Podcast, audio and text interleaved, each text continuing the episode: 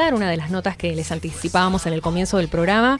Ella es directora de la mujer de la provincia de San Juan y queremos consultarle principalmente sobre la implementación de la ley Micaela aquí en la provincia. Esta es una ley que establece la capacitación obligatoria en la temática de género y violencias contra las mujeres para todas aquellas personas que se desempeñan en la función pública en todos los niveles, en todos sus niveles y jerarquías, en los tres poderes, en el Ejecutivo, el Legislativo y el Judicial. Eh, la autoridad de aplicación de esta ley en San Juan es el Ministerio de Desarrollo Humano. Así es que, bueno, queremos hablar con Adriana y, además preguntarle también, por supuesto, si aquí en San Juan eh, se incrementaron las denuncias, los llamados por casos de violencia de género durante la cuarentena, durante el aislamiento preventivo y obligatorio. Eh, Adriana, es un gusto poder tenerla. ¿Cómo le va? Buenos días.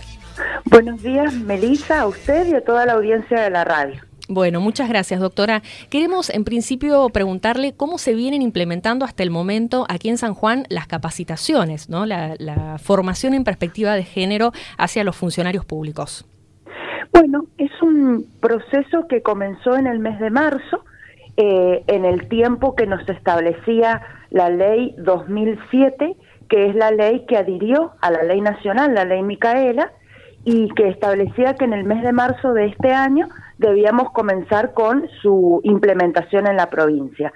Así fue como en el mes de marzo capacitamos eh, a nuestro gobernador y también a los ministros y ministras y secretarios de Estado de la provincia.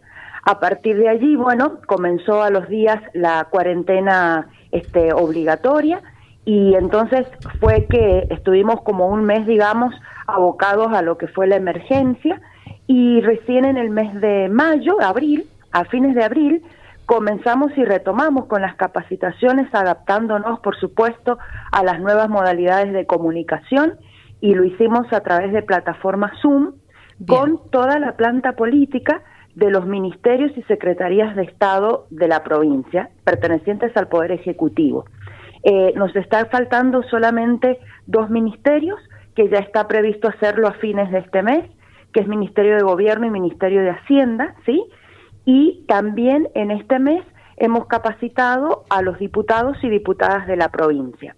Contarles que esta gran tarea, porque la verdad que ha sido un gran desafío por parte del Ministerio de Desarrollo Humano y la Dirección de la Mujer, la hemos podido concretar gracias a la colaboración de la Oficina de la Mujer de la Corte de Justicia, que hemos trabajado en este tema juntas y realmente, eh, bueno, hemos logrado llegar a los resultados que les estamos comentando.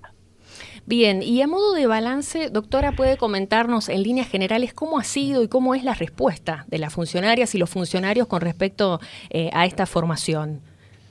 La verdad que ha habido, eh, hemos este, recibido, digamos, de parte de, de nuestras compañeras y compañeros, bien funcionarios y funcionarias de otros ministerios, la verdad que hemos recibido una gran respuesta, hemos visto que en muchos casos no solamente se ha considerado como una obligación legal, sino que también ha pasado por el compromiso personal y ciudadano de cada uno y una de ellas.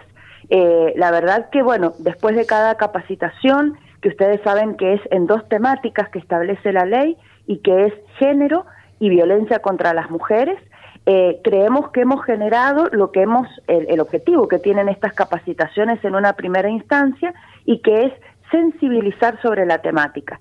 Así es que bueno, nos encontrábamos en muchas ocasiones en donde eh, nos planteaban dudas que son típicas en esta temática, bien, y que tienen mucho de prejuicio en la sociedad. Así es que estuvo muy bueno recibir de parte de, ellos y ellas esas dudas y poder evacuarlas, digamos, en la medida de que estuvo a nuestro alcance tanto por eh, la Oficina de la Mujer de la Corte, que también ya tiene una experiencia, en la capacitación, por cuanto el Poder Judicial fue capacitado ya el año pasado en la temática de género. Así es que la verdad que, para nosotros ha sido, nosotras ha sido una muy buena respuesta de parte de la planta política de los ministerios. Eh, hola Adriana, ¿cómo estás? Te habla Iván. Un gusto hablar con Hola, Iván. Tengo una consulta. Mira, respecto. La ley establece eh, eh, la capacitación para los empleados públicos, no funcionarios, sino los empleados Totalmente. La ley dice para todas las personas que ocupan cargos en la administración pública e incluye los cargos de planta política como los cargos de empleados de la administración pública. Nosotras este, estamos cumpliendo, digamos, en esta primera etapa de la capacitación, tomando en cuenta esto que les decía al principio, que hemos sido todos y todas atravesadas por la pandemia, digamos, y, el proceso de adaptación con las tecnologías que hemos tenido, hemos tomado y ya estamos terminando lo que es planta política. Pero se nos viene un gran desafío que es la administración pública provincial, que está integrada por una cantidad de 40.000 empleados y empleadas. Así es que eh, imagínense que, que es una gran tarea que esperamos poder terminar a fin de año y ya estamos buscando, digamos, algunas metodologías que nos lo permitan, digamos, en la provincia.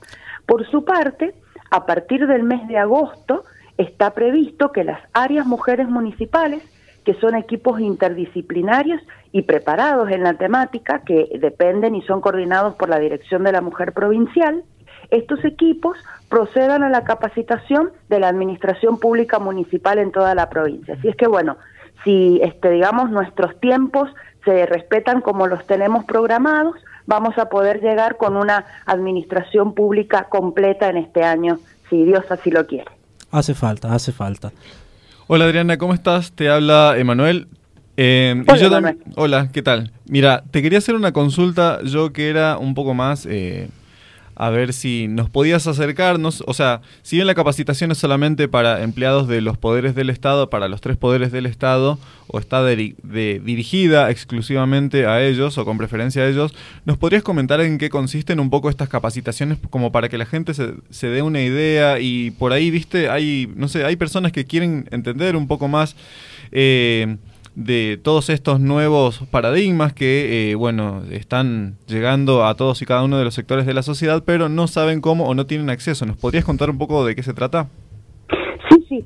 Contarte que, bueno, la ley establece que esta capacitación es obligatoria para quienes ocupamos lugares en los tres poderes del Estado, en, ya sea planta política o, o empleados de la administración, como te decía.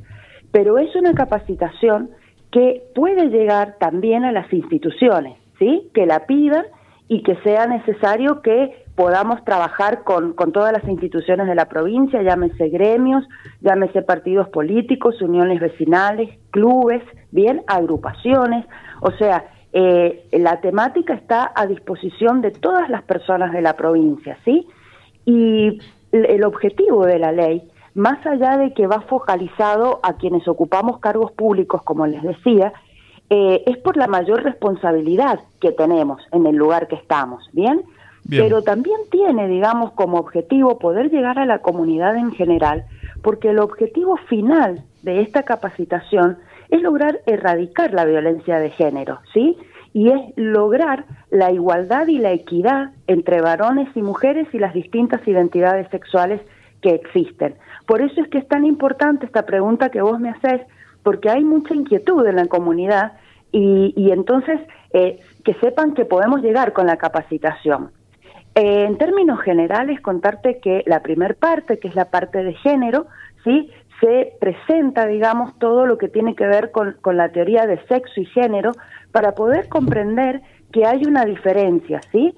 Que cuando hablamos de sexo de las personas, hablamos de todas las características biológicas que nos hacen hombres y mujeres.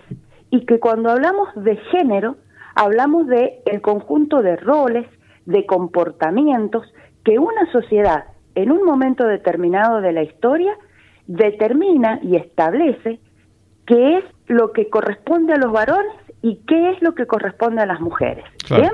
Los roles que tenemos que ocupar. Y así entonces si hacemos un poco de historia, vemos también qué es el patriarcado y lo vemos que como organización social basa, digamos, diferencias sobre la diferencia sexual entre varones y mujeres. Entonces, tomando, por ejemplo, la condición natural que tenemos las mujeres de poder crear, procrear, perdón, se nos asignan a nosotras, estas sociedades en estos tiempos determinados, roles prefijados y establecidos. Por esta condición de ser, eh, tener la función reproductiva, nos asignan que nuestras únicas tareas tienen que ver con la crianza y cuidado de nuestros hijos e hijas y por tanto nos asignan un espacio determinado que es el espacio doméstico, ¿sí? En tanto que a los varones se les asigna también un rol prefijado y que es el de ser proveedor de esta familia y por consiguiente es quien ocupa el espacio público, ¿sí? Estos roles y estos estereotipos nos hacen tan mal a las mujeres como también a los varones y por consiguiente a la sociedad en general.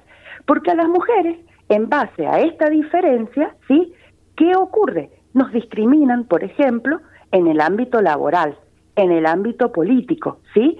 Porque se nos eh, destina de una manera invariable al ámbito doméstico. Entonces, digamos, cuando comprendemos este concepto y comprendemos que es un concepto sociocultural, la idea es empezar a deconstruir estos roles, a deconstruir estos estereotipos, a derribarlos, que seamos más libres, por supuesto, y con esa libertad en nuestras conductas diarias poder llegar a una igualdad de oportunidades. Entonces, esa es como la primera parte de la capacitación y la segunda parte tiene que ver con los tipos y modalidades de la violencia contra la mujer que está prevista en la Ley Nacional 26.485 y que eh, el objetivo de esta capacitación básicamente es llegar a la comunidad y especialmente a las mujeres para que sepan que la violencia contra ellas no es solamente en el ámbito doméstico, no es la violencia familiar.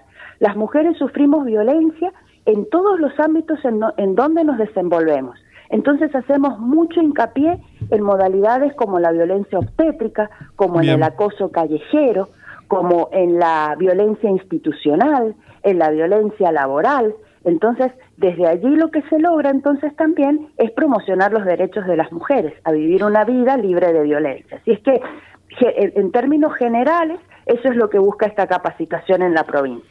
Mira, y tengo una última consulta. Recién nos consulta, o sea, no, si nos decías que eh, si bien eh, el el objetivo principal o los destinatarios principales son las organizaciones gubernamentales, también está abierto a cualquier persona que o, entidad no estatal que se quiera que se quiera sumar a estas capacitaciones. Ahora bien, te pregunto, eh, quien quiera hacerlo, por ejemplo, no sé, una unión vecinal, una, una organización barrial, ¿cómo tiene que hacer? Mira, nos puede llamar a la dirección de la mujer que es el número 422-2713, y solicitar la capacitación. Recordarles que, o, contarles, que esta capacitación tiene, eh, la hemos dividido en dos módulos, ¿sí? Eh, que sepan entonces también las instituciones que para poder trabajarlas a pleno vamos a necesitar por, este, perdón, probablemente dos jornadas, ¿bien? Porque eh, alcanzando, digamos, los tiempos previstos, cada módulo debería durar como mínimo dos horas y media. Ah. Entonces, eh, la pueden solicitar y a partir de allí también coordinamos los tiempos, los espacios.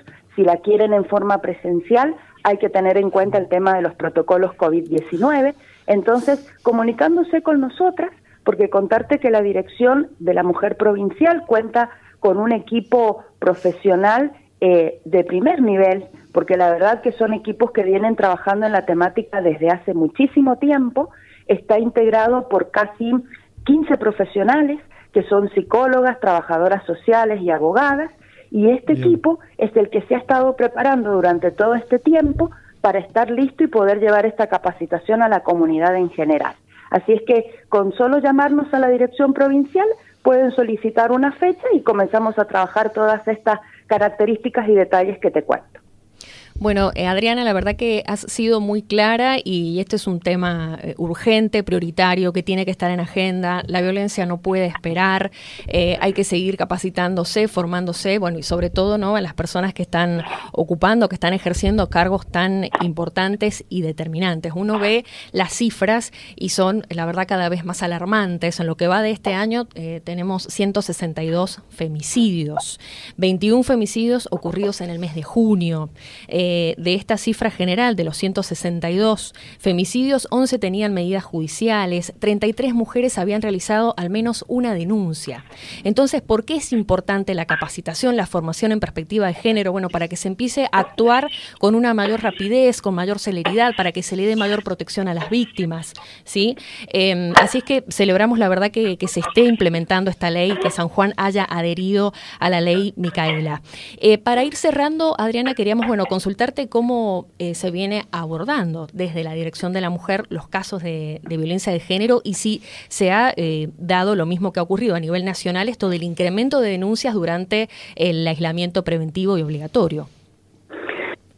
La verdad que hemos trabajado y mucho, seguimos trabajando todavía.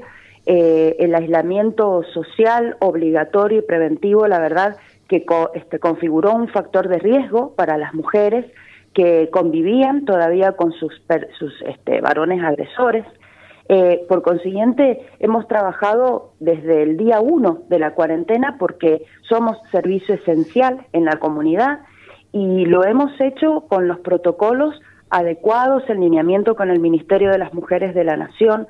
Hemos elaborado protocolos con la justicia a través de la Oficina de la Mujer que bueno, está a cargo coordinada por la doctora Carolina Vallejos y presidida, por supuesto, por la presidenta de la Corte, la doctora Adriana García Nieto, y hemos trabajado, bueno, codo a codo con nuestro ministro, Fabiana Vallay, por orden, y esto es, es importante decirlo, o por lineamiento de nuestro gobernador, Sergio Uñac, porque la verdad que han tenido eh, mucho compromiso en poder articular entre los tres poderes y junto con la Corte, como les digo, elaboramos un protocolo en común, ese protocolo para ponerte un solo ejemplo de, de, lo mucho que hemos trabajado, eh, ha tenido que ver, por ejemplo, en consensuar la prórroga de las medidas cautelares que se habían dictado en la provincia.